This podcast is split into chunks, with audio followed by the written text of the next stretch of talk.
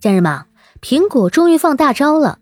当谷歌、微软啊以及国产新兴科技公司都在全力开发 VR 和研究自己的 AI 语言模型时呢，苹果直接推出了一款头戴式 VR，名为 Vision Pro 的设备。据说啊，这次 VR 和以前我们所见的 VR 都不一样。到底有哪些黑科技呢？先赞后听，比个爱心。你好，欢迎收听播客节目《热点情报局》，我是主播小苹果。人称相亲界的一朵奇葩，一股清流。你可别小看这次的 VR 啊，它可以做到将数字内容和你所在的物理空间相结合，意味着啊，你可以带着它做你想做的事，比如走路，可以清晰的看到前方的路况，还不会走偏。你以为这样就完了？你可以用眼睛、手或者声音进行操作，不管是打开相册、呼叫 Siri、视频通话、听喜马拉雅、看电影。都没有问题，相当于呢把你的手机放进了 VR 里。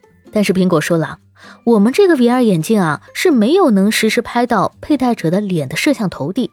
但是呢，在跟别人视频的时候啊，对方完全能看到你的人。怎么弄的？苹果呢在 Vision Pro 上做了一套深度扫描系统，使用前呢你可以扫描一下，然后芯片会给你建个模。紧接着，用这个 3D 建模结合 AI 做一个你的虚拟人，用这个虚拟人配上你的声音，跟对面的人视频，你负责说，他负责动，实时虚拟渲染动作。好家伙，更离谱的是什么？如果你的朋友刚好出现在你的面前，你不仅不用去掉设备，反而可以直接和他进行交互。你可以以前所未有的方式做任何自己喜欢的事，比如你要在飞机上看电影。背景太杂乱，没关系啊，直接转换成自定义背景，是不是有那味儿了？还远远没有结束，三百六十度都可以成为你的屏幕。你可以在你客厅的角落啊放一个音乐程序，一边看剧一边和别人打视频电话，在厨房呢一边看菜谱一边做饭，做到真正的解放双手。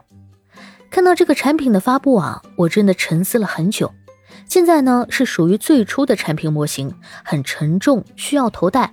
未来经过一代代的产品革新，有没有可能啊，最后变成轻薄的眼镜？除了日常生活呢，如果结合游戏，《刀剑神域》的未来离我们还会远吗？还有啊，以后更强的 VR 设备，再结合超级 AI 语言模型，后续这个世界啊，即将走向全新的时代。我们将不断见证这场技术革新，每一天。都在改变历史。接着呢，让我们再来听一下价格。这款啊，大约是两万五人民币，是不是肉疼了？预计明年在国内上市。对此，你有所期待吗？感谢收听，欢迎关注、评论、给个订阅。我是主播小苹果，我们下期见。